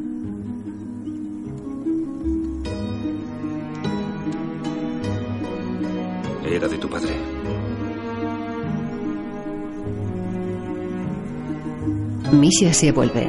Gracias. Se aleja. El suboficial se levanta. Tania lo mira. Gracias. Observa a su hijo. Los marinos se alejan.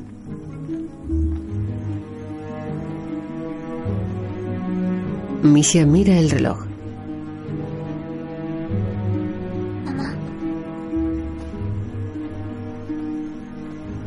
Ella rodea los hombros de su hijo con el brazo. Caminan.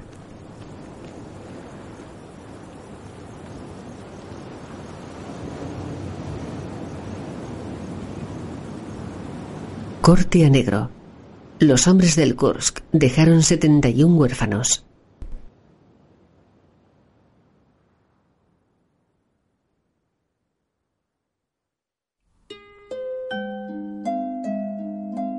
Una película de Thomas Weinterberg. Mijael Matías Sonerts. Tania Lea Seydoux.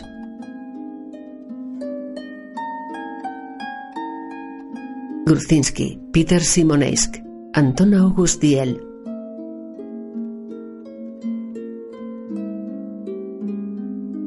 Petrenko, Max von Sydow, Russell, Colin Firth.